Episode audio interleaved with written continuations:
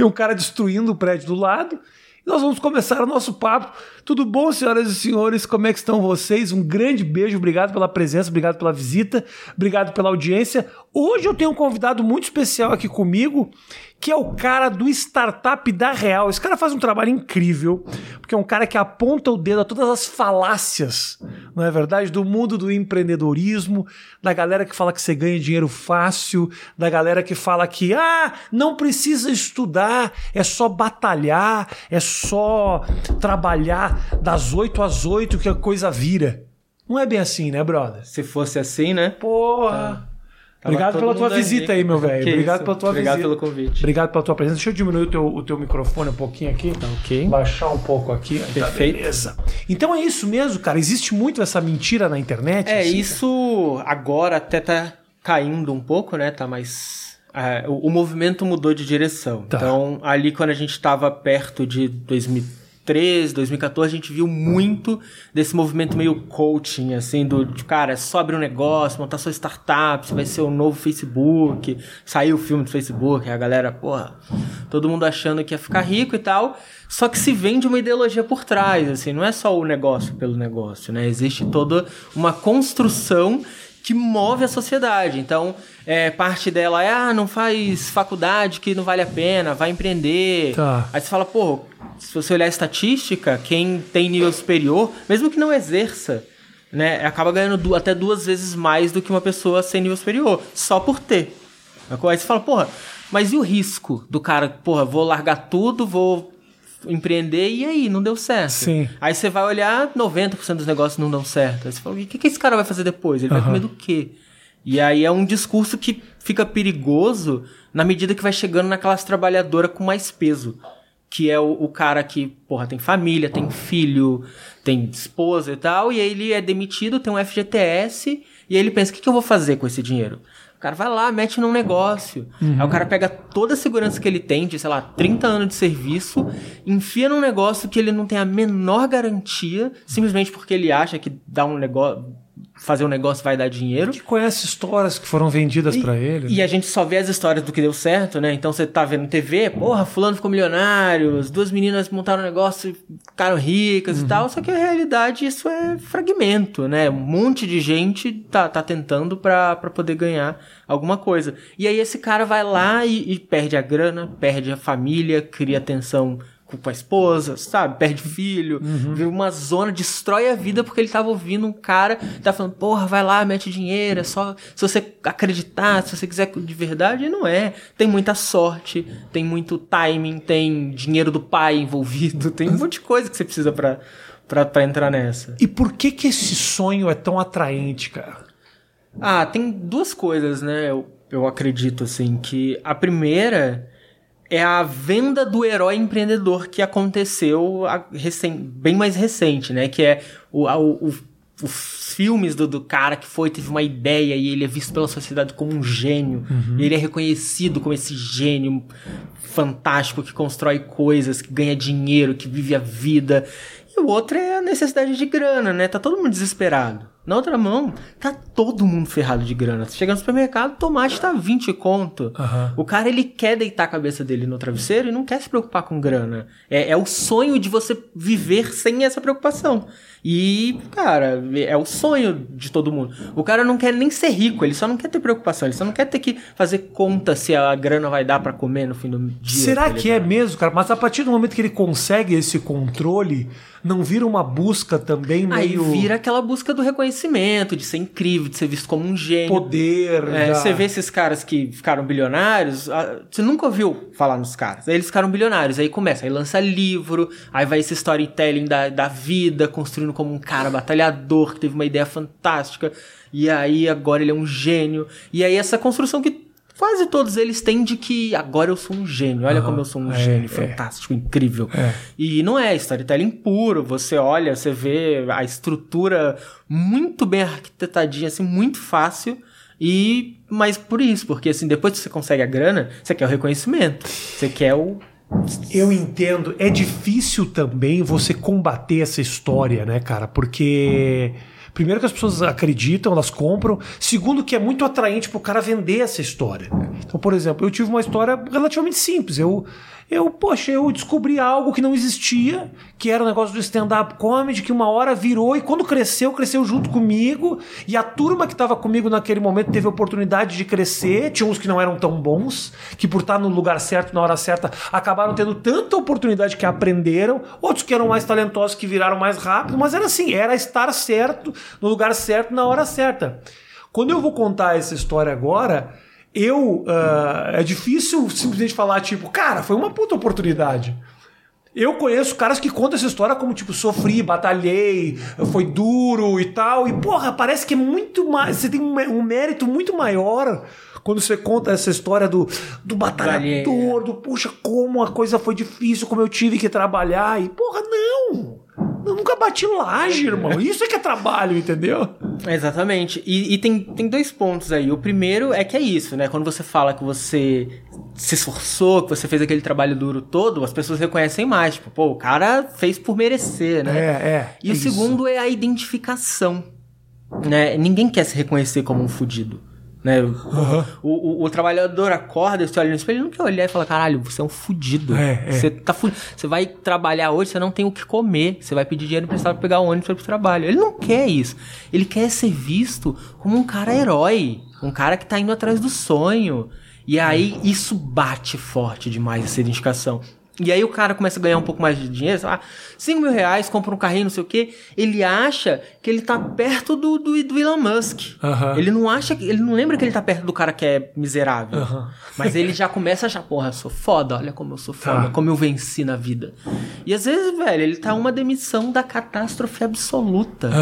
E é muito doido isso, porque é só identificação. E é um jogo que essa galera faz do, do bilionário tá agindo ali como uma pessoa, entre aspas, normal ali, para gerar essa conexão, pro cara se espelhar nele, pro cara apoiar as ideias dele, apoiar o que ele vende. Claro, porque também por trás da, da história tem a.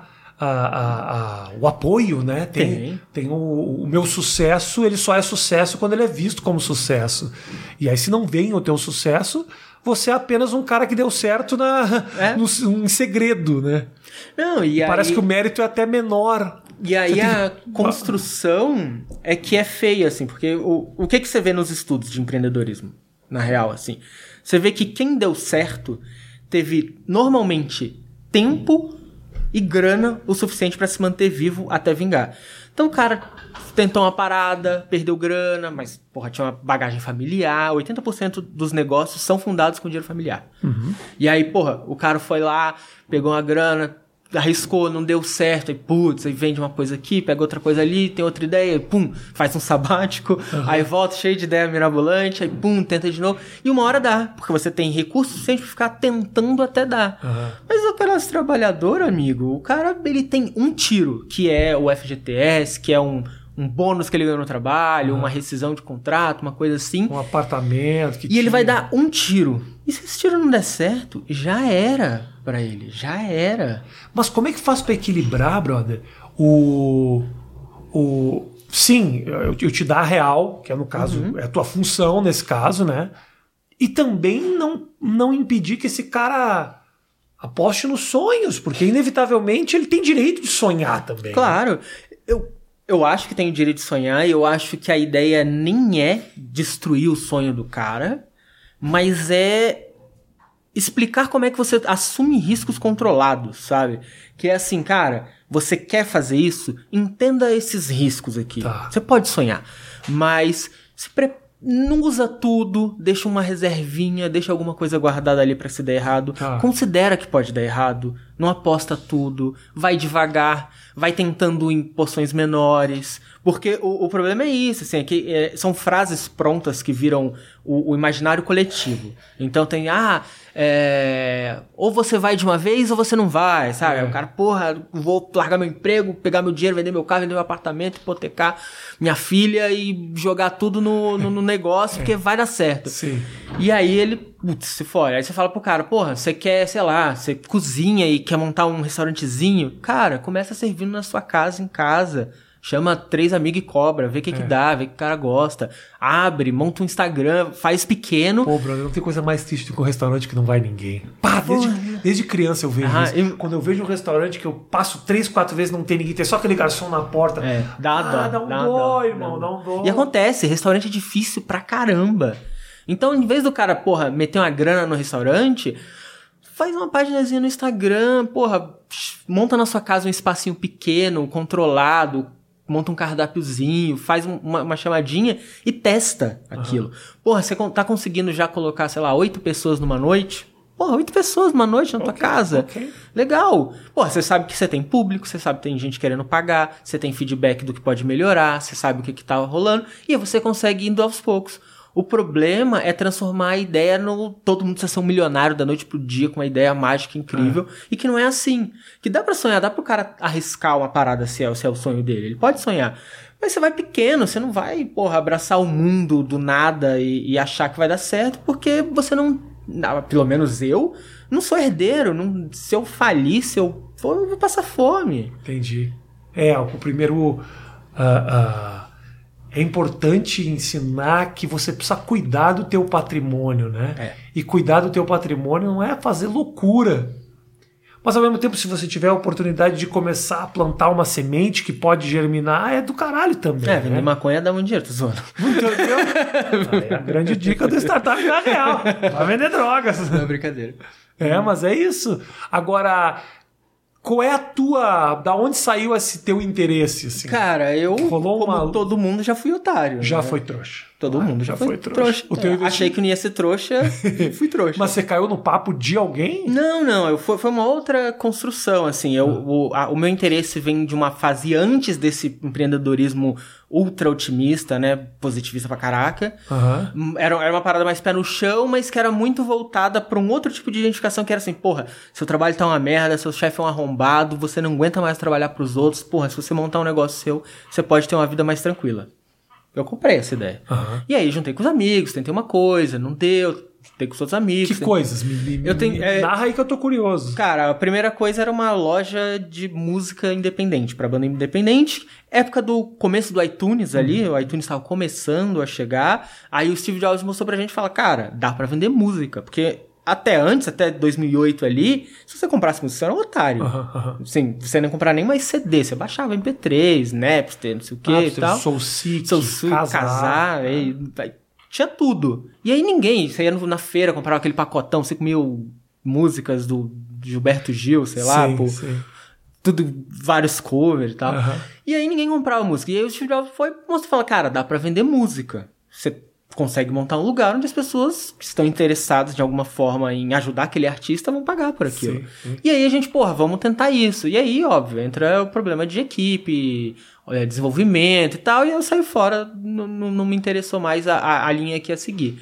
E aí, voltei, aí tentei abrir com outro amigo um outro negócio desse de colocar a internet em bares e estabelecimentos, porque você sempre chegava, em 2010 ainda, era, você chegava num lugar, ah, tem internet, nunca funcionou, nunca É, funcionou, nunca, nunca, nunca. nunca, nunca, nunca tava funcionando e tal, e a ideia era fazer um onde a gente fornecia a internet, o, o tipo de ticket, o cara podia controlar se ia, porra, o cara comprou um café, ah, isso dá 40 minutos pra ele de internet, depois corta, porque o grande problema é que eles colocavam internet e aí a pessoa chegava, ocupava uma mesa grande com todos os cadernos, computador, não sei o que, Ficava. pedia um café e ficava seis horas ali, ocupando, né, com um ticket de sete reais. Aham. E aí, porra, é, a, a ideia era essa. E aí também, sempre, todo negócio básico, você vai tentando, vai procurando cliente, não vai conseguindo, não tem interesse e tal, pá, vai embora, bola pra frente.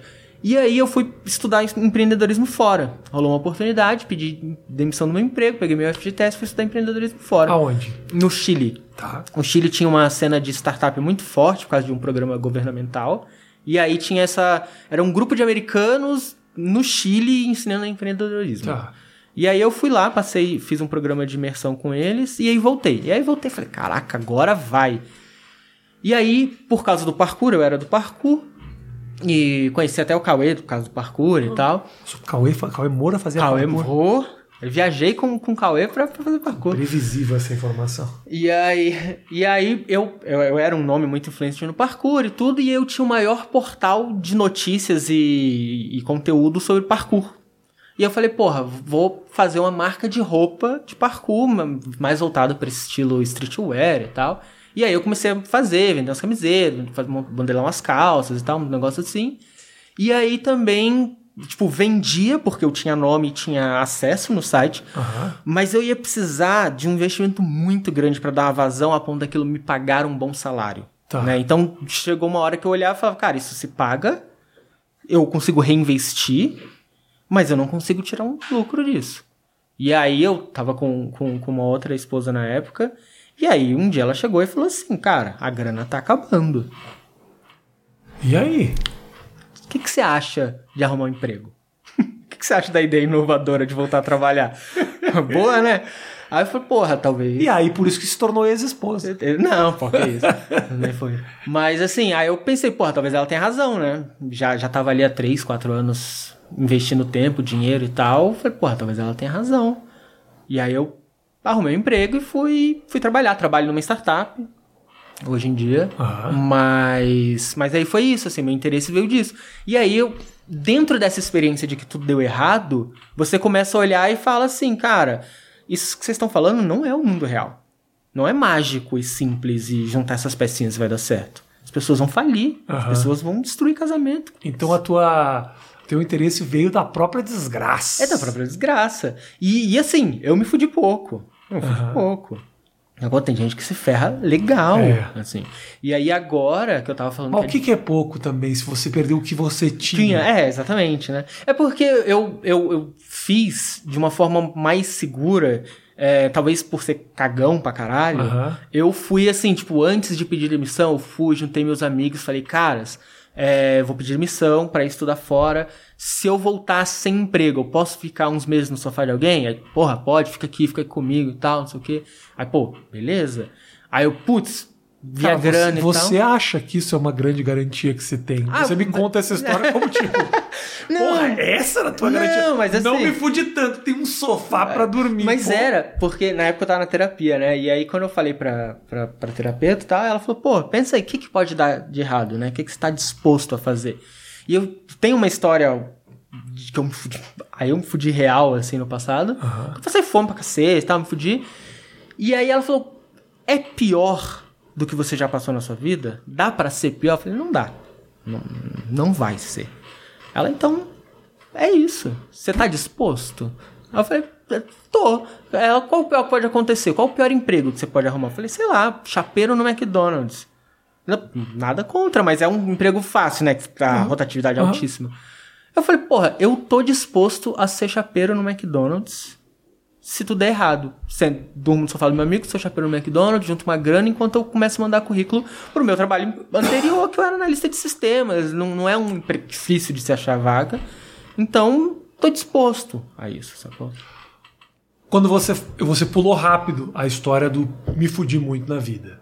Você não gosta de contar essa história? Não, eu conto, eu conto tranquilo, assim. Meu medo, não, eu tava pensando, será que de- eu pensei na minha cabeça, eu pensei, pô, de repente ele evita falar sobre isso porque quer evitar de contar a história do cara Não, que teve é- no buraco e tal. Não, mas é, mas é aí que tá. No meu livro eu conto essa Tá. história de duas formas. Eu crio duas narrativas. A mágica, a que daria pra eu contar, e a verdade.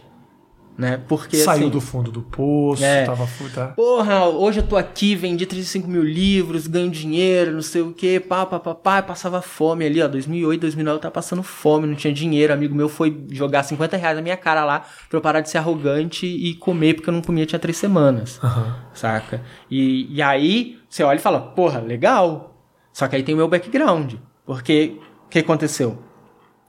Minha mãe teve um AVC, eu morava com minha mãe e tal. Ela teve AVC, perdeu a fala, os movimentos do corpo, tudo.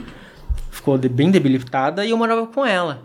Ela foi morar com meu avô, que foi cuidar dela, e eu caí na vida. Assim, aí eu fui morar no sofá de um amigo, fiquei um ano morando, dormindo de favor na casa de um amigo, indo na casa da namorada que eu tinha na época, os pais dela já odiando que eu passasse lá três dias na semana dormindo lá.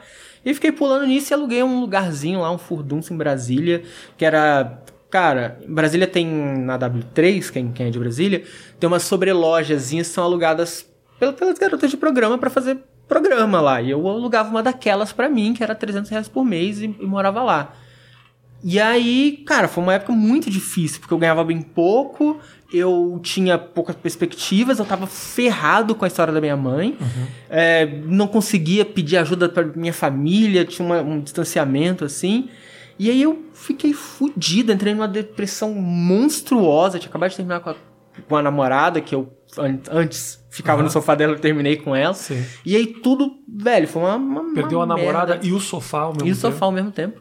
E aí eu dormia num- numa kitnet, 20 metros quadrados, colchão inflável. Uhum. Sacou? E só que, né, eu, porra, eu sou. Meu, eu fui criado pelo meu avô, né? Eu sou filho de militar. Ele era de patente. Eu aprendi a falar inglês com 15 anos. Eu comecei a programar com 12. Eu sempre tive computador em casa. Eu tive acesso a boas escolas. Uhum. Sacou? Antes de ser um fudido, eu tive um background. Sim. Depois, porra, meu faliu, foi morar em Valparaíso de Goiás. Sim, sim. Rolou a desgraça. Mas essa base que eu tive ali até os 10, 12 anos já foi o suficiente pra me dar uma vantagem gigante. Uhum. Porque, na pior das hipóteses, eu falava inglês, eu sabia programar, eu sabia tecnologia. E as pessoas cortam essas vantagens quando vão contar essas histórias de sucesso. Sim, sim, sim. Sacou? E é isso que eu, que eu fiz no livro. Eu falei, eu contei a história mágica, falei, porra, tava fudido na merda e hoje eu tô aqui. Mas espera aí, deixa eu te mostrar o que eu ocultei. Pra você explicar como é que funciona a construção de uma história de sucesso. E eu conto que, velho, eu tenho um monte de privilégio. Eu morei fora duas vezes. Sabe? Eu fui, porra, eu fui estudar fora, morando, comendo bem, vivendo bem. Isso é um baita privilégio, isso traz uma carga profissional pra tudo. E aí, não dá pra, pra olhar pra minha história como quem diz, ah, é só batalhar. Não é só batalhar. Tem um monte de privilégio que a gente carrega na vida. Tem um monte de privilégio. Por que as pessoas têm dificuldade para assumir esses privilégios? Porque faz... Diminui o valor da história? Porque diminui o valor da história. Faz parecer que você não merece aquilo, que veio de graça. E às vezes, você batalhou, você se reconhece como batalhador. Sei lá, o, um maluco que, porra, é família rica, ele estudou pra caraca no vestibular, passou no vestibular de medicina. Aí o bicho, porra, passou seis anos lá na faculdade de medicina. Estudou, porra, batalhou, fez a parada dele e tal. E aí ele, porra, foi, passou em resistência de neurocirurgia. Aí o cara hoje ganha 80 mil reais por mês. Se você for falar com ele, ele fala, porra, ralei pra caraca pra estar aqui. Não quer saber se o pai dele levava ele de helicóptero pra escola, se a mensalidade da escola do ensino médio dele era 6 mil reais. Não quer saber. Sacou? Ele, porra, eu batalhei pra caralho. Porque da nossa própria perspectiva, a gente sempre batalhou pra caralho. Todo mundo tem, tem ali o seu, seu esforço, né? Mas. E aí, isso valoriza. E aí, quando você falar, tipo, porra, mas você é privilégio. Aí o cara, porra, você vai reduzir tudo a privilégio? Não. Mas dá uma ajuda, porra. Pô, com certeza. Dá uma ajuda, com dá certeza. ajuda. A cor da pele, tem milhões de questões. Porra, tudo, tudo, tudo. E, e assim, é engraçado, porque em Brasília, eu, eu moro agora em Londrina, no Paraná. Em Brasília, eu não tinha esse problema porque Brasília é. Todo mundo é mais escuro mesmo. Mas no sul eu sou preto. Aham. E, e me tratam diferente. Não deixaram eu entrar no meu prédio uma vez. Tava de cabeça raspada, não deixaram eu entrar no prédio que eu moro. E Acho que é porque de repente tem algum empreendedor lá dentro que fala você assim. fala, "Esse não, cara- esse cara não. e aí, assim, quando você vai vendo essas coisas, e eu nem sei de perto quem carrega a vida com essa atividade. Eu tive pontualmente, Uhum. quando eu mudei pro sul, uma visão diferente. Foi aí que eu me entendi como alguém que nem sempre é, mas pode ser racializado, sabe? Uhum, uhum. E, e aí eu também não, não acho que eu, que eu sou o prejudicado da situação. E eu sei que tem gente que é muito pior. Uhum. Mas aí você tem esse gostinho, você sabe, cara, é muito mais difícil Com certeza. pra muito mais gente. Ah, com certeza. Do que eu, homem, porra, casado hoje com, porra, Deus superior, falo lindo, não sei o quê. Você você tem uma vantagem. Você tem uma vantagem. Cara, é muito louco, né? Você destrói essa narrativa, que é uma narrativa muito atraente mesmo, né? As pessoas, quando elas, elas acreditam nessa, nessa história, elas imaginam que isso pode acontecer com elas mesmo, assim. Por quê? Será que. Eu, eu tenho uma teoria, talvez não, não faça muito sentido, porque, como várias minhas teorias, que nunca tem sentido. Mas o fato de ser na internet, a internet aproxima tanto, né? O cara entra dentro do teu celular, te vendendo uma solução para um problema que você está vivendo. Eu nem estava esperando isso. Eu, bate, eu fiz um swipe para cima e tem um cara resolvendo a minha vida, assim. É muito próximo. E ele, e ele fala exatamente a sua dor. E é, e é isso que é que foi o a grande sacada que eu identifiquei logo no começo. Foi que todas essas coisas que a gente fala assim, sei lá, é, porra, larga a faculdade, vai empreender, ou sei lá, o carnaval é o problema econômico do Brasil. Tudo isso, quando você vai olhar, são discursos de venda. O cara, ele entende quais são as objeções do negócio dele, então ele vende um curso de empreendedorismo. Uhum. Qual a objeção de venda? Porra, prefiro fazer uma faculdade, ter um nível superior, uma garantia. Aí ele vai lá e fala pra você, porra, não faz faculdade, o Zuckerberg não tem faculdade, o Steve Jobs saiu da faculdade, não sei o que, não faz faculdade, não vai dar dinheiro. Aí o cara fala, pô, mas eu tenho, porra, eu gosto de mais estabilidade. Pô, ter uma estabilidade é importante. Aí o cara fala, porra, a estabilidade não existe porque você pode ser demitido a qualquer hora e tal. E ele começa a pegar exatamente aquela sua dor e aquele seu medo e vai minando em cima. Uhum. Aí chega uma hora que você, para você mesmo, não tem desculpa. Ah, então eu vou, vou tentar isso aqui. É. E, e, é sempre isso. Você abre o, o Stories lá, o cara lá, porra, tu acordou hoje cedo, né? Foi pegar negócio para comer e não tinha, deu uma fome, tá sem grana? Você tá sem grana? Vem cá que eu vou te ensinar um negócio. Você não vai ver mais a sua filha chorar de fome. Aí você fica, caralho, minha filha realmente tava chorando de fome que ela queria, sei lá, um Big Mac. E eu não posso dar um Big Mac pra minha filha. Aí você olha e você fala, caralho. E o cara falando aquilo para você, fala, eu vou ouvir o que esse cara vai falar para mim. Esse cara tá lendo a minha mente? Vai, porra. E aí toca muito forte. Esses líderes, cara, esses coaches, essa turma que vende essas histórias, tem um cruzamento um pouco quase religioso nessa história, tem, assim, cara? Tem, tem. É, é, a mesma tática, né, que se usa. Inclusive, se você for pegar o, o, o coach dos coaches lá, o americano lá, o grandão lá, que é, que é, que é mega famoso, qual que é o nome dele? O cara que tem aquela cara quadrada lá? É, o. Ah, esqueci. esqueci até o nome dele agora. Eu tava evitando falar o nome dele pra não tomar um processo, mas acabei. Não. De, de, de verdade. O, ah. o Robinson lá. É, é. E aí o. E aí que você vê o, o show. Tim desse... Robbins. Não, não, não, não é Tim Robbins, não. É... Não, ah, Tim Robbins é um ator, né? Como é que eu esqueci o nome do cara? Tá. Mas ele é o coach dos coaches, tá, o grandão. Bom. E aí você assiste o documentário dele, que, que já vem nessa partida de quebrar argumento, que o documentário dele chama I'm Not Your Guru. Sacou? Eu não sou o seu guru. E aí você vai vendo a construção, é uma construção religiosa. Você tem um palco, e aí quando o, o cara chega, é, ele vai entrando, aí a música vai vai aquele subindo aí ele yeah! aí explode luz, ele yeah! aí todo mundo levanta, bate palma e ele vai fazendo aquele joguinho de rapor, igual você faz em teatro, você vai levanta, bate palma, senta, uhum, levanta, uhum. bate palma, senta, repete não sei o que, aí todo mundo, você vai dando comando e resposta, comando, resposta, resposta e uma hora a galera tá hipnotizada ali dentro daquele, daquele rolê, é controle de plateia, igual a igreja faz, é a mesma coisa, a mesma tática. E aí depois tá todo mundo ali naquele concentração toda, uhum. você consegue implantar ideia. Você consegue falar, porra, agora você. Nesse documentário tem uma cena absurda. Absurda. Que ele convence uma mulher ao vivo a terminar com o marido dela. Ligar para ele ao vivo e terminar. Chorando e o caraca, e você, tipo, caraca, bicho, ninguém tá vendo isso. E o cara vai lá, é melhor para você, não sei o quê, papapá.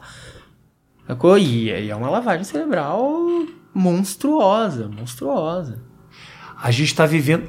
As pessoas estão muito vulneráveis também, né, cara? A gente está vivendo um momento onde as pessoas estão muito vulneráveis, muito cheias de problemas, com problemas financeiros, com problemas pessoais, é depressão pra caramba, é Covid, é perder parente. É um ambiente muito, muito aberto a esse tipo de, de líder, né? Alguém que vem trazer uma solução mágica para a vida. A gente viu isso na política, né? A gente viu isso acontecer na política. Um, um ser mágico, mitológico, que veio resolver todos os problemas. E que a gente comprou. A gente não. Mas assim, é. como sociedade, comprou. Claro. Pagou pra ver. E vem comprando há muito tempo. E vem. Porque o voto ele é muito pessoal, é. ele não é muito pelo projeto, ele é. não é muito pela. E, e, e mesmo partido. em casos onde eu posso concordar que era melhor, eu sei que a decisão foi na mesma direção. é na mesma direção de, de um cara salvador que agora vai mudar tudo e tal. Nunca é tipo, ah, é um cara que tem um projeto, que esse projeto é interessante, que se não for ele e substituir por outro com o mesmo projeto faz sentido. É sempre uma parada muito centrada na personalidade e tal. E dá medo, porque é segredo do, da desgraça. isso. É. A gente tem uma noção muito equivocada do dinheiro, brother. Como é que você, o, o mundo vê o dinheiro de uma maneira meio. Eu, você estava me dizendo, inclusive, que você vai escrever um, um livro sobre, sobre grana Sobre especificamente. grana. Mas a gente tem uma noção equivocada sobre o que é o dinheiro ou não? Eu acho que existem dois imaginários diferentes. Existe o imaginário de quem tem muito dinheiro e subestima o quanto o dinheiro é importante, de um lado. Porque assim, velho, o, o maluco que é pobre, que é pobre mesmo, que vive ali nessa faixa, porra, renda mensal do cara é 400 reais por mês. 53% da população tem renda per capita disso, 400 reais por mês. Sacou? É muito pouco. Esse cara, ele vive num nível de estresse tão grande, mental, que é como se ele vivesse com uma noite de sono. Sabe? Quando você fica passando uma noite em claro Aham, e você fica aham. burro, você não pensa, você não consegue. É assim que esse cara vive. É 13 pontos de QI a menos, segundo o estudo lá. E aí, esse cara já tá debilitado, ele já pensa. Toda decisão desse cara é pensando o que é mais barato, se vai dar o dinheiro, como é que ele vai fazer, sacou? Então é um estresse muito grande. E aí, conforme você vai aumentando a renda desse cara, a vida desse cara se soluciona. E ele não precisa de muito mais do que isso pra ser solucionado. O cara que, porra, começa a ganhar, sei lá, 7, 8, 9 conto por mês, que já é 9 conto por mês, 2% da população brasileira. 2%? 2% da população 8, 9 brasileira. conto é 2% da da população população. brasileira. E aí, você olha isso, a vida do cara mudou. Ele, agora, a preocupação dele é outra. A preocupação dele é, porra, agora eu também quero ter uma Renegade branca. Agora eu quero viajar Uhum. pra Miami, quero comprar a camiseta Hollister. Sei lá, essas porra assim. Mas não é mais a sobrevivência. E isso é uma diferença abismal na vida. Então, eu, o, um problema que eu tenho com, uma galera da esquerda é subestimar a importância do cara ganhar dinheiro. Do cara ter dinheiro pra sobreviver, pagar conta. Ele, ele tá desesperado pra pagar conta, porra. Aham. Eu vou falar que esse cara que, que dinheiro é, é, é o problema dele? Não é. É. Sacou? É a solução do, do que ele vai fazer. Mas aí tem a galera que é muita grana e acha que a grana não importa pra nada. Então o cara fala assim: ah, eu comecei do zero, só tive um milhão de empréstimo do meu pai. Você fala, porra, amigo, você sabe o que é um milhão de reais? Você, tem noção disso? No caso tem. é, o- foi o Donald Trump, né? Então um milhão de dólares É. sabe? É, e aí, porra, é, é uma maluquice. Então, eu, eu tomo cuidado pra não subestimar a importância da grana pro cara da base. O cara que rala todo dia, o maluco entrega iFood. O cara vai lá, entrega iFood e ganha 6 reais na corrida. Às vezes tem que entregar o iFood na bicicleta do Itaú. Do Itaú, na chuva. Porra, enchente, cobriu o viaduto e o maluco lá, porra, tem que ganhar essa grana. E aí ele não tem tempo de estudar, não tem tempo de se aprofundar em alguma coisa. Ele vai se aprisionar num ciclo que foi construído pra ele ficar lá mesmo. Ele não tem saída daquilo. E aí, e aí você vê Uber, você vê tudo isso com essa construção dos caras que acreditavam que podiam ganhar muito, foram vendidos que podiam ganhar muito, e aí a empresa só vai pum, pum, pum, pum, e no final os caras estão trabalhando 12, 14 horas aí pra, pra ganhar um trocado, saca? E aí é. É importante. Não, não, a, a gente vive nesse jogo ainda. A revolução comunista não chegou. Aham. A gente vive no jogo onde você precisa de dinheiro pra pra pagar a conta. Não, não tem jeito. E aí eu, eu, eu acho que a nossa visão errada do, do dinheiro, no geral, vem dessa polaridade, que é. Tem um lado que precisa de muito e tem outro lado que subestima demais o, o- a influência que ter alguma coisa teve no, no sucesso dele, né? No negócio dele, saca? Então é. Cara, eu recebo mensagem, meu irmão, de gente querendo ajuda pra comprar um óculos de 90 reais, assim, tipo, pelo amor de Deus, eu tô há seis meses. Ah, vou lá, compro um óculos. É o mínimo, assim, não sou salvador nenhuma, me dá uma dor de imaginar que essa... Aí tem um outro que precisa. Meu filho precisa de uma cirurgia que só tem na, na Holanda por 2 milhões de reais. Os problemas, eles são muito variados, né? Não, e, e nessa pandemia, muita gente perdeu emprego, muita gente ficou sem renda. E aí você viu esse, todo mundo migrando pra internet.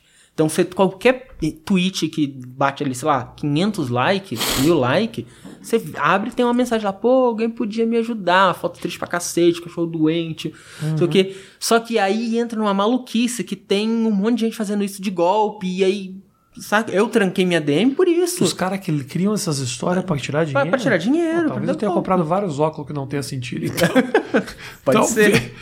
Não, eu, eu, eu, de vez em quando eu peço pra pessoa me mandar uma foto ah. e tal. Ah, mas, é, mas assim, eu acredito que a coisa certa é a coisa certa e tá legal. Sacou? Mas e também assim, o intuito de ajudar é foda também, porque eu fico dividido nesse caso. O, que, o cara que quis ajudar e tomou o golpe não pode tirar o mérito do cara simplesmente querer ajudar. Tipo, Exatamente. eu tô aqui disposto. Se você é um filho da puta que vai me passar a perna, porra, é, é outra história. Aí é você história. se vira com o teu karma aí, meu irmão. Então eu, eu acredito nisso, assim, que a coisa certa é a coisa certa e, e vai ser feita. Então, às vezes você sente, você olha e fala, porra, é. olha só. Sei lá, outro dia a, a, a moça pediu uma grana porque a, um moleque de 8 anos queria participar do campeonato de jiu-jitsu e era 200 reais a inscrição. Pô, eu vou pagar 200 reais pro moleque lutar um jiu-jitsu. Eu luto jiu-jitsu. Uhum. Eu, eu. Saca? Aí você fica. Aí você fala, não quero saber se, se, ele, se tem moleque, Sim. se tem jiu-jitsu. Mas é triste saber que pode ter um golpe por trás é, disso, é, né? É de triste, você imaginar, é triste, porra, o cara é uma coisa. É foda porque é o seguinte, é uma, é uma falta de responsabilidade com. Não, é, com quem realmente está precisando. É. Porque na próximo que te pedir, que você depois de tomar um golpe, você vai falar, não vou dar, não tomei vou. um golpe uma vez, e porra, a quantidade de que você podia estar ajudando é triste, né? E é, e é ruim, assim, porque às vezes você desensibiliza também. É, você, muito mais audiência do que eu, mas eu já recebo uma quantidade disso que chega um tempo que você para de ler, porque você fica mal, você fica mal. Porque assim, eu não ganho milhões. Eu, eu trabalho, eu bato ponto, tenho um emprego normal. Sabe? Vender uhum. livro não dá dinheiro. Não dá. E aí você lê aquilo e fala, não tenho como ajudar essas pessoas, não tenho o que fazer. Sim. Sacou? E aí é foda. O que. Uh, o que, que você pensa a respeito. Porque é o seguinte: tecnologia hoje, estava falando da questão do iFood, do, do, do Uber Eats, essas coisas todas que o próprio Uber de dirigir Sim. e tal, a tecnologia gera oportunidades profissionais que antigamente não existiam. São empregos simples de você pegar. Preenche lá um formulário, quando você está entregando uhum. rango por aí. Se matando para ganhar um mínimo, mas às vezes um mínimo que faz diferença faz, dentro de casa. Faz, claro. O que, que você pensa disso? Que são empresas que uh, não necessariamente estão pensando no bem-estar dessas pessoas, mas ao mesmo tempo gerando oportunidades. Então, é, eu acho que a gente tem que olhar o todo, na verdade, porque você pensa assim, antes do iFood, tá? Como é que a comida chegava na sua casa? Tinha um motoboy te levava a comida pra sua casa. Uhum, a condição dele era outra, mas ele existia. É, essas pessoas tinham emprego. Se você for olhar, é, essas empresas entraram dos últimos, sei lá, 10 anos para cá, e a taxa de desemprego só subiu. O, o, o, emprego não aumentou. Né? Você não tem mais empregos por isso. Eles estão sendo substituídos. E é essa visão errada que eu acho. Que a gente vê a precarização do emprego como a geração de oportunidade. E nem sempre é. Às vezes é, tá? Às vezes a barreira é mais baixa, pô, às vezes é outra coisa. Mas, no geral, você vê a precarização que é só o cara sem direito trabalhista sendo explorado por uma empresa que, que aí vai fazer o chicote cantar. E aí, só que esse cara antes ele era CLT no restaurantezinho. Ou não era CLT, mas ele tinha um contrato de gaveta lá que ganhava o dinheiro dele também. Ah. Sacou? Então tem que olhar, e aí é caso a caso, é, porque não, não, não se criou tanta vaga assim, tá? É, o cara que hoje tá no, no, no, no, Uber, ele era engenheiro numa empresa que foi faliram a indústria brasileira, o engenheiro ficou sem emprego, ele foi fazer Uber. Mas ele tinha um emprego. Então você tem que olhar todo esse movimento econômico, porque você acha que, ah, porra, tá dando oportunidade para um monte de gente que tá passando fome. Tá, calma. Qual foi o ciclo disso? O, o que que morreu para ele precisar disso? Por que que entrou essa galera toda e o desemprego não cai? né? Porque não é tanto assim. E eu acho que tem aplicativos que são importantes, que tem que fazer, que só que a gente não pode deixar os aplicativos fazerem absolutamente o que eles quiserem. Porque não pode ser a farra do boi aqui, não pode. O cara tem que ter direitos, o cara sofreu um acidente, ele tem que estar resguardado. Ele tem, porra, a moto que ele usa tem que estar resguardada pela empresa, porque ele tá usando o serviço dela, não é serviço dele só, é serviço dela.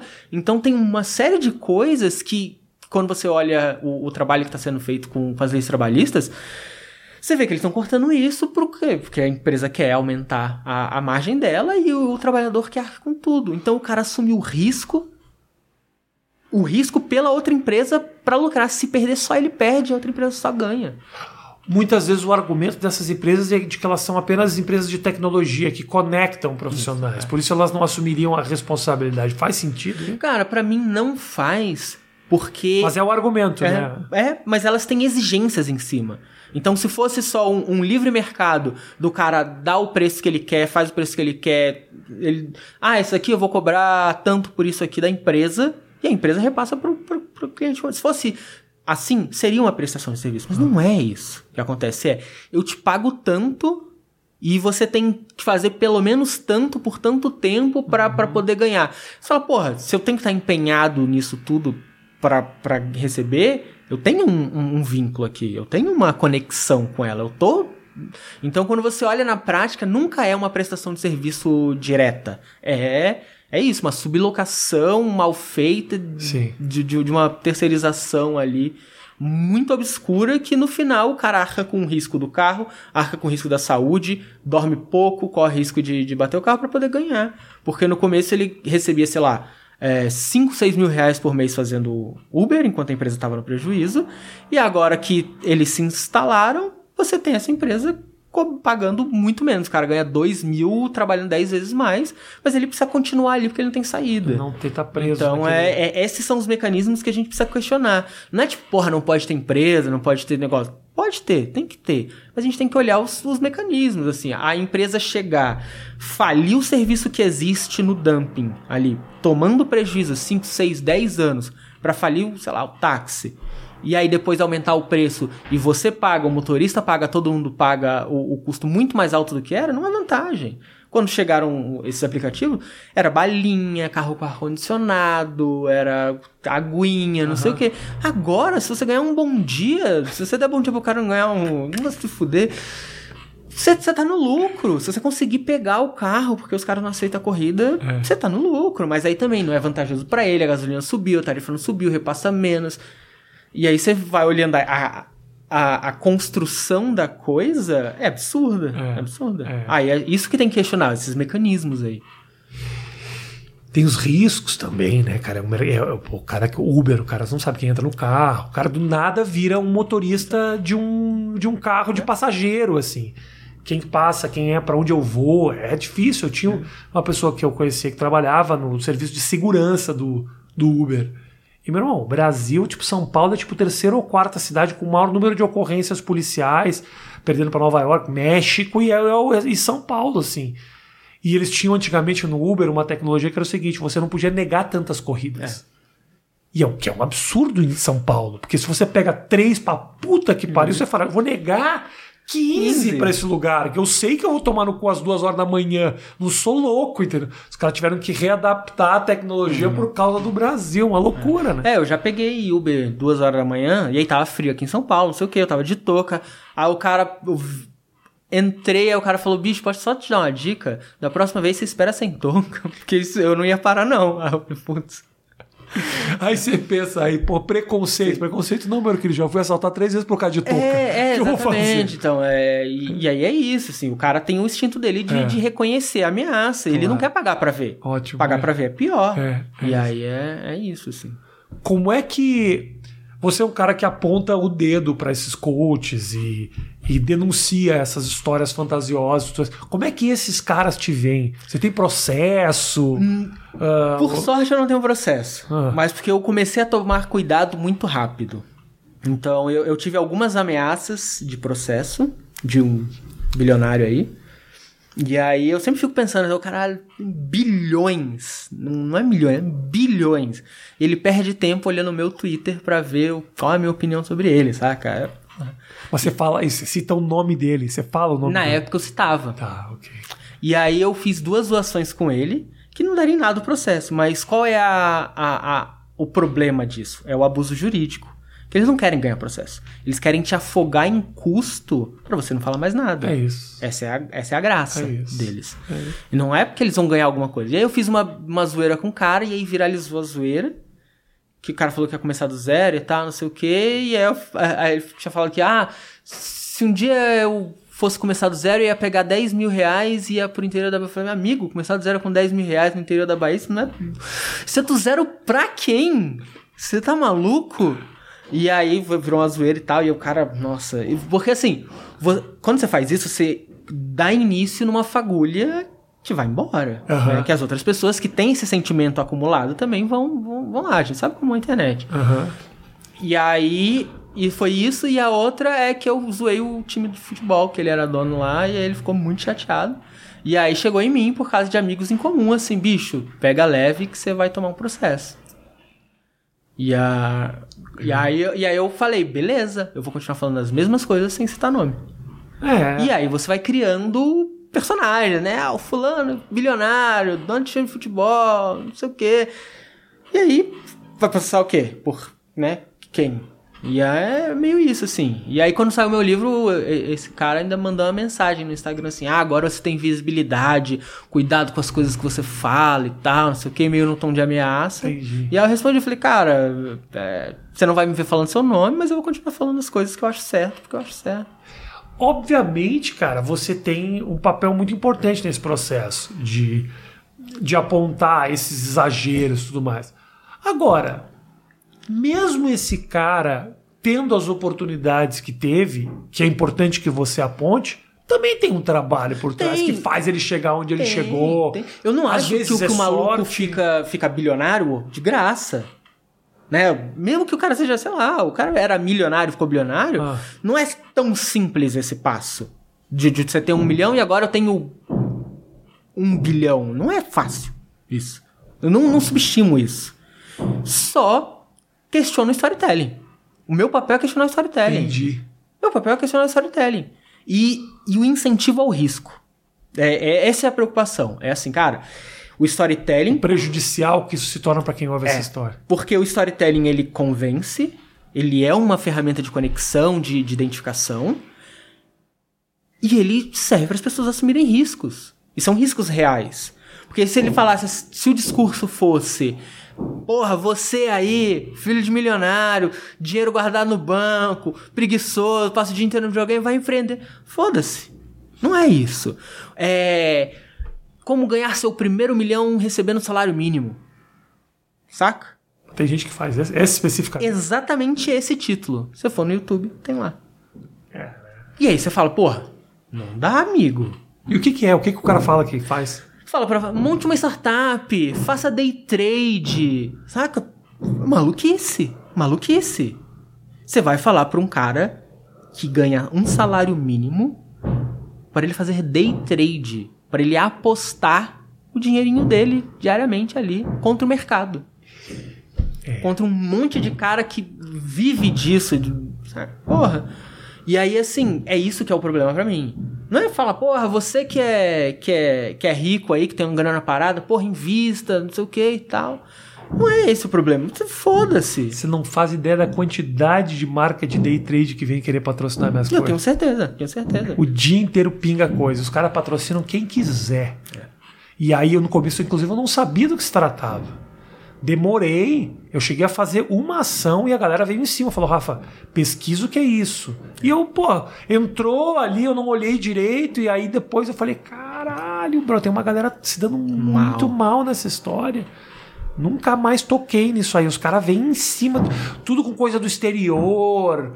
É uma galera que, tipo. Ah, vem- e aí vem criptomoeda, porque a tecnologia ela encanta, né? Então você começa a misturar. O mesmo cara que fala de day trade, de, de assumir esses riscos, fala de, porra, comprar cripto, meter 2 milhões no NFT, um negócio assim, e você fala, caraca, isso aqui, porra, é tecnologia, não sei o quê. É. É, às vezes você só assume assim, eu não entendo, eu devo estar subestimando porque eu não entendo. É. A culpa sou eu que sou burro.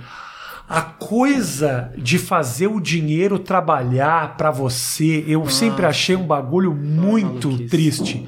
E todas as pessoas, cara, vou te falar, todas as pessoas que eu tive algum, assim, gerente de banco, não sei o quê, vem com essa história fantasiosa e meu negócio, eu sempre, pô, eu sempre falei pros caras, brother, dinheiro eu ganho trabalhando, irmão.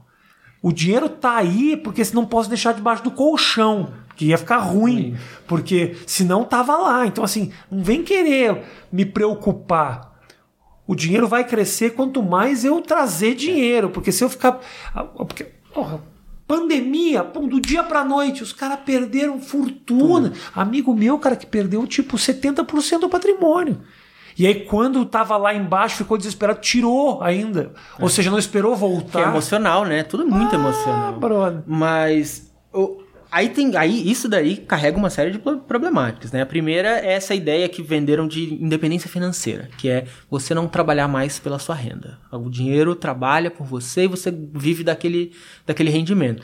E isso é vendido. Me perguntam, tem uma caixinha de perguntas no Instagram que as pessoas mandam perguntas diariamente lá.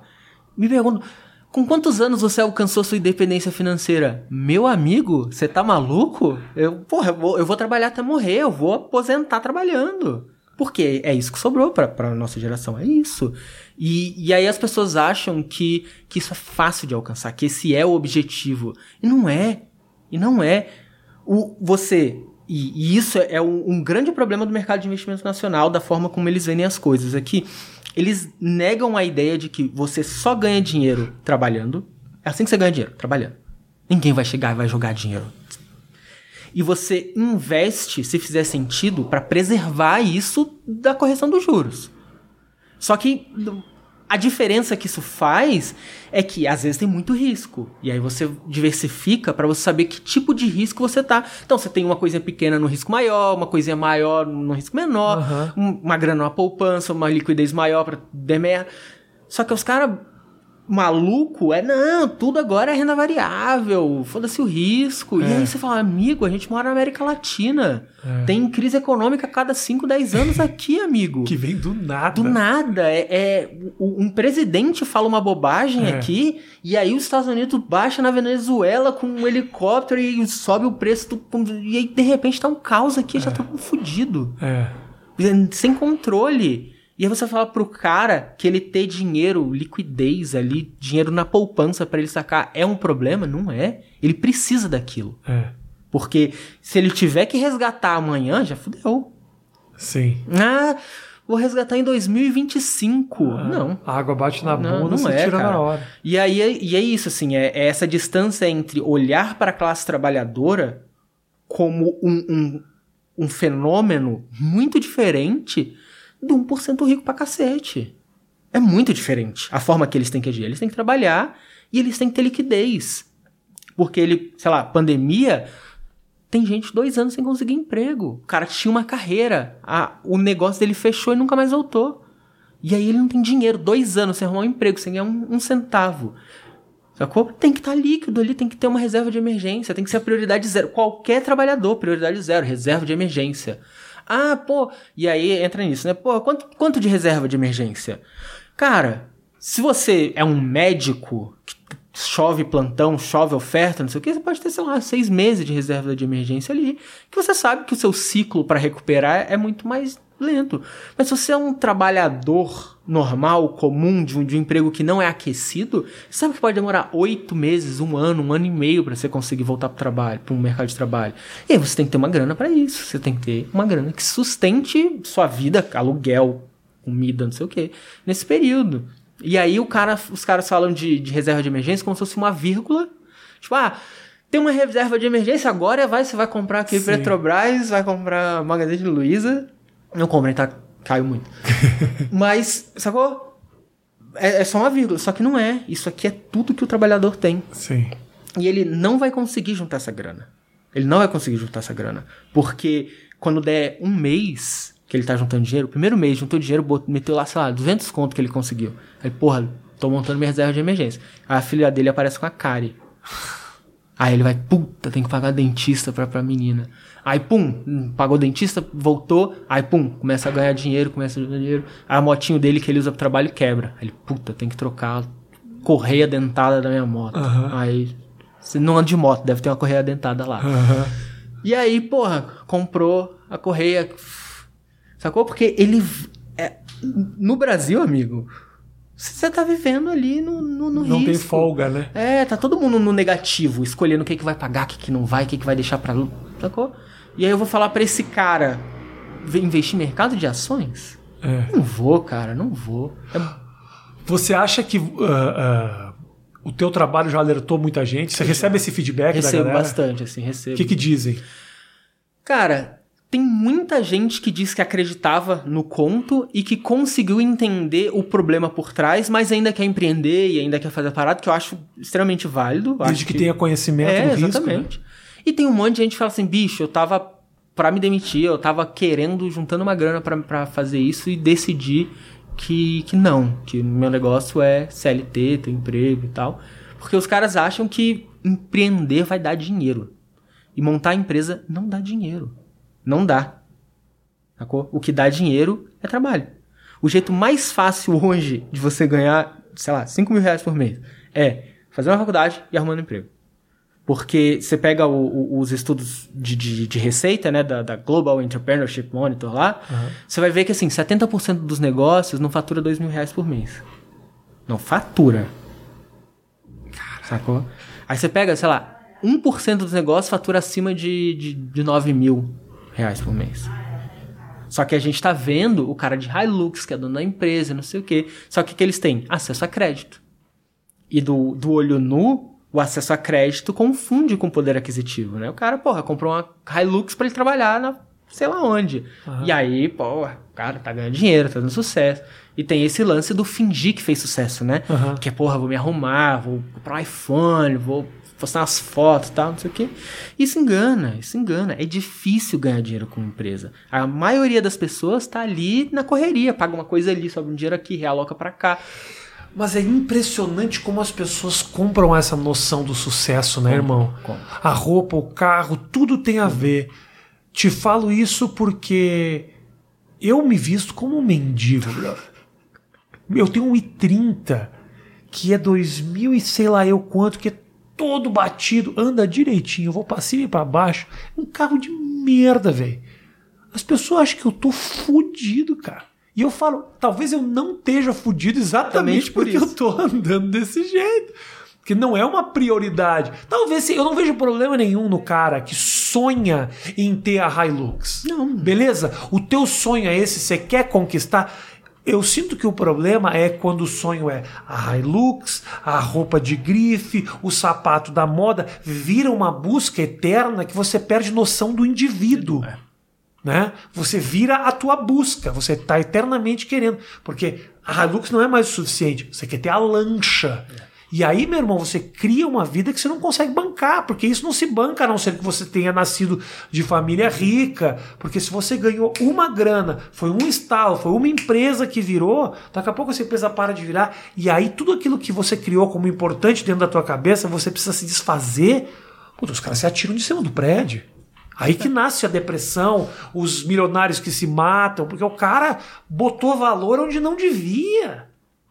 Então, o cara se matou. Às vezes, a quantidade de histórias que a gente vê de altos executivos que acabam trabalhando 18, 17 horas por dia, não vivem a vida familiar. Quando vê a criança tá lá com 16 anos de idade, fala: não tive dentro de casa para bancar ess- esses acessórios que nunca foram importantes na minha vida. Hoje eu tô aqui sozinho, com 50 lancha e sem. e triste. Nada, triste, né? Sem, sem conteúdo nenhum. É, é- é descobrir aonde o foco tem que estar. né? É tudo, tudo que, que gera uma identificação muito profunda com, do, do, da- do seu ser, que você se identifica através daquilo. Então, você se identifica que você é bem sucedido, que você chegou aonde é e que você é essa pessoa porque você comprou um carrão, porque você tem um Porsche. Ou você se identifica como uma pessoa única com o seu par romântico, sei lá, com o, o. Você namora, é casado e tal, e você se identifica com essa pessoa. Essa pessoa faz parte de mim, do meu ser. Na hora que isso some, é, você perde o chão, você perde sua referência, você não é mais ninguém, sabe? E isso acontece em milhares de coisas, assim. Eu, eu tinha esporte, sempre tive esporte na minha vida como uma, uma, parada que era a minha identificação. Eu era o cara do esporte. Eu era o cara que todo mundo perguntava, e aí, Betão, o que que, o que, que eu faço? Onde é que eu treino? O que que eu como? Não sei o quê. E aí, de repente, eu engordei pra caraca, fiquei gigante, e aí eu não queria reclamar que eu tava gordo, porque gordofobia, mas ao mesmo tempo a minha dor é que eu olhava no espelho e eu não me enxergava como eu mesmo. Uhum. E aí que era foda. Uhum. E aí, assim, eu hoje eu emagreci tudo, mas eu antes tive que parar de me identificar com uma pessoa que era atleta. Então hoje, apesar de magro fazer eu não me identifico como um cara, sou um atleta uhum. tal. Eu sou uma pessoa normal que faz essas coisas. Mas eu tive que me desprender dessa identificação profunda é. de que se eu perdesse aquilo eu não era mais ninguém é, é. para poder viver minha vida. E as pessoas não. Porra, meu carro é minha vida. O cara se identifica como uma pessoa que tem o Porsche. E se o Porsche dele bater ou ele falir, ele precisa vender, ele vai na merda. E constrói relações com base nisso também, é. né? Então, assim, a merda dá, o cara não pode mais entrar no clube. No clube o cara do Porsche. Não, entendeu? No Porsche não funciona. A mulher que ele tava já não tem mais o mesmo interesse, interesse. porque ele construiu todas as relações por causa desta merda. É. Que é assim, que morre a qualquer instante. E, e uma coisa que o pessoal não entende sobre grana é que na maioria das vezes, quando vem muita grana, ela pode vir em ondas. Não é que você vai estar tá ganhando aquilo. Então, sei lá, você fez um, uma parada, um projeto e você ganhou uma bolada ali. Uma grana. E aí você olha e pensa assim, cara, isso tem que durar até a próxima vir. Uhum. Eu não sei quando vai vir. Só que a galera perde o cabeção. Aí o cara faz um projetinho, não sei o que, pum, ganha a grana. Pum, Ferrari, Porsche, não sei o que. É, é. Aí, aí acaba. Aí no mês que vem chega aluguel, né? Da, o apartamento duplex 15 quartos que ele alugou. Aí no ano que vem chega, sei lá, IPVA do carro, que é, porra, uma bica. E aí o cara. E aí começa a vender tudo, e aí você perde. Sacou? É, é uma maluquice. Beto, me fala uma coisa, cara. Uh, você tem o teu livro você me contou uma história muito legal que você mesmo lançou, depois uma editora veio abraçou e tudo mais. Qual é o teu projeto? Onde você quer chegar com essa história? Cara, eu sou muito honesto com isso, assim. É... A minha ideia inicial era fazer zoeiras com empreendedores no Twitter. E aí foi evoluindo ao ponto que virou livro, que cresceu e tal. E eu não tenho uma direção do, do, do que é. As pessoas até chegam no, no meu perfil e falam assim, cara, não entendi do que, que você fala. Porque e, e, é isso, assim, eu, eu tento olhar para o mundo com um pouco mais de senso crítico e pegar essas coisas que as pessoas estão querendo. Por isso que agora eu falo de grana, agora eu falo de felicidade, falo de, dessas outras coisas, porque são coisas que estão fantasiadas na cabeça das pessoas, que elas não entendem, e que faz com que as pessoas assumam riscos, que elas se decepcionem, que elas destruam a própria vida em busca de uma parada inalcançável na maioria das vezes. Uhum. Então, eu, eu costumo dizer que que é só uma visão do mundo ali com um senso crítico e, e, e visão de consciência de classe, assim, uhum, sabe? Uhum. Que, é, que é tipo, cara, a gente, eu pego tudo que está sendo dito e, e, trago e falo assim, vamos olhar do ponto de vista do, do, do, do trabalhador para ver como é que muda, sabe? E aí as pessoas, putz, se liga. Acho que isso faz sentido. É. Acho que tem alguma coisa aí.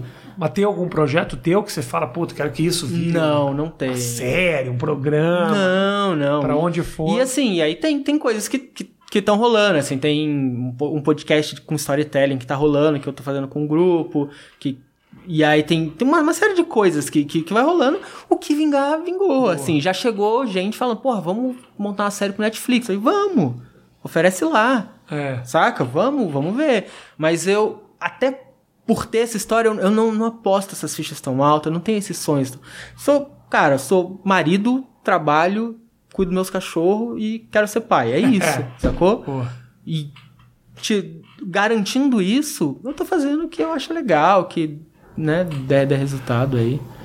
Agora, última pergunta. Eu, os teus sonhos, eles são sonhos possíveis, alcançáveis, ter um filho e tudo mais. O fato de você ser um cara muito realista não diminui um pouco a tua, o teu sonho? Eu te, não tô falando que é, é, pouco ter um filho. Não, do caralho. Não. Eu tô falando o seguinte. Uh, eu vejo um brilho no olho dessa turma que sonha muito alto. Uhum. E o brilho no olho é bonito de ver. É legal. O fracasso é triste. E saber que 85% das pessoas fracassam profundamente é muito triste. Mas a busca, ela é bacana também. Isso não te deixa um pouco mais duro, assim, cara? Ah, eu acho que deixa, mas, mas eu acho que a gente sonha diferente, sabe? Então, assim, eu, porra, eu, minha esposa, a gente quer comprar um apartamento agora. E aí, não vai ser uma cobertura. Vai ser um apartamentinho, dois, três quartos ali, no centro de Londrina, que não é nada exuberante, Aham. sacou? E, e é um sonho. Por quê? Eu morei de aluguel a vida inteira, brother. Aham. Sacou? Eu, porra, eu passava fome lá atrás. Sacou? Então, assim, eu, eu tava contando pra minha esposa outro dia, a gente tava entrando na garagem de casa. E aí eu tava contando pra ela que eu lembro que eu tava indo pro treino uma vez. E aí eu, eu morava nessa kitnet muito fodida. E aí eu tava indo pro treino e aí eu vi um carro saindo da garagem, assim, esse que sobe na garagem, pá, não sei o quê. E aí eu tava tão fudido que o, o que eu me questionava era assim, quanto alguém precisa ganhar pra morar numa, num apartamento que tem garagem? Sacou? Uhum. E aí eu fiquei, tipo, muito bolado com isso que eu tava muito fudido. Então nunca ia chegar nisso. E, porra, eu já tenho uma vida muito confortável. Aham. Não tenho nada pra reclamar da minha vida. Sacou? Mas o, o sonho é ali, sacou? A gente vai. Tipo, se eu comprar meu apartamento, talvez, porra, melhorou ainda mais e tal. Pô, uma parada melhor. Mas assim, muito ali dentro do que é possível, do que se rolar, não rolar também, tá massa. Ótimo. Porra, tem um teto pra morar, tem comida. Tá legal, saca?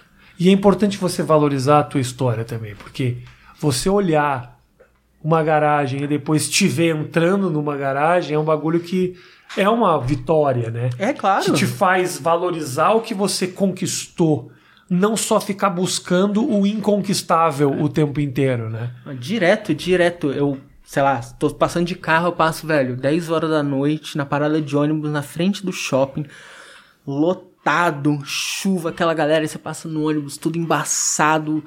E aí eu falo, tipo, sempre falo pra Mariana, eu falo, cara, a quantidade de vezes que eu fui essa pessoa ali, Aham. querendo morrer. De, de, de- bicho, tô todo molhado com frio. E aí em Brasília eu morava longe pra cacete, e aí tinha que. Às vezes perdi o ônibus, tinha que dormir na rodoviária, lá no cantinho e tal. Uma, uma bosta, uma bosta. Só que eu não acho que eu sou batalhador guerreiro por causa disso. É uma parada que eu olho pra trás e falo, cara, graças a Deus eu saí de lá. Cara, eu acho que na real você é. Você é um cara muito realista, mas você é um puta de um vencedor, mano. Não dá pra tirar o teu. Não acho que não acho que tira o teu mérito. Eu entendo você se colocar num certo lugar e entender os privilégios que você teve. Mas, meu irmão, você tá construindo um, um bagulho Assim. foda. Você ter o teu lugar, a tua garagem, tá morando, buscando o teu imóvel próprio. Você mesmo sabe qual é a porcentagem de pessoas que são donas dos seus próprios imóveis hoje em dia no Ah, país. sim, é mínimo. É muito pequena. Então, assim, já faz parte de uma porcentagem de uma galera. Claro, claro. Só que eu, eu, eu nunca me desapego da ideia do- dos meus privilégios, assim. Porque eu, eu fui morar fora, liguei pra minha tia e falei, tia, eu tô indo pro Chile e tal. Tem como dar ajuda? Falei, ah, tem um milha, eu compro uma passagem pra você. Cara, uma passagem internacional é uma ajuda? Porra, já pra caramba. Não é uma ajuda? Muito. E aí você. Sabe, é, eu acho que essas coisas que não podem ser ocultas. Uhum. Que tem que ficar muito claro que, assim, cara, é vantagem. Não tá em pé de igualdade. Sim. Mas aí eu reconheço que eu me fudi pra caraca. Meus, meus amigos de, de infância, eles sempre falam, porra, admiro demais e tal. Eu reconheço isso, eu só não, não tento viver isso. Porque é muito triste. Sim. É, poucas coisas são mais tristes do que o cara que mora no passado. Assim, sim. pô, porque, sei o que, tá, tá, tá. Não é, sacou? Porra, tem uma vida boa, sou É. feliz pra caraca e E tal. o, e o brasileiro gosta dessa, dessa Gosta, narrativa, né? gosta. Ah, do cara que foi lá e eu tava fudido. É, você tava fudido, mas você nasceu bem já, né? Não, e, e começa no futebol, né? Porque o Flamengo, em 67, ganhou aquele campeonato lá. Cara, mas eu acho que olhar olhar a vida da maneira que você tá propondo, ela pode salvar muita gente, cara. Não só a questão do negócio, como de valorizar suas conquistas, de entender que aquilo lá não é para todos, de saber que, poxa, vamos celebrar essas pequenas vitórias, vamos nos colocar no devido lugar, porque se a gente está vivendo esse, esse tempo de infelicidade, de tristeza, é um pouco por causa desses, É. desses objetivos absurdos, cara. E aí tem um, tem um autor que eu gosto muito que ele diz que, que a depressão ela vem da incapacidade do ser em ser ele mesmo. Porque ele coloca padrões tão alto onde É. ele não consegue alcançar aquilo. E ele tá sempre tentando, ele tá exausto de tentar É. e ele nunca consegue chegar onde ele é, porque não é o bastante. Sim. Porque na hora que ele chegar lá, a régua já tá lá em outro lugar. Exato. E aí é muito difícil as pessoas entenderem quando você fala assim, não, cara, minha vida tá muito boa. Ah, mas porra, se você fiz, meter esse dinheiro na bolsa, eu podia. Deixa, deixa Tá, quieto. deixa, deixa quieto, quieto. Deixa quieto. Beto, obrigado, meu irmão. Foi do Obrigado, caralho te receber Valeu aqui, demais. viu? Foi muito obrigado bacana. mesmo. Muito obrigado mesmo.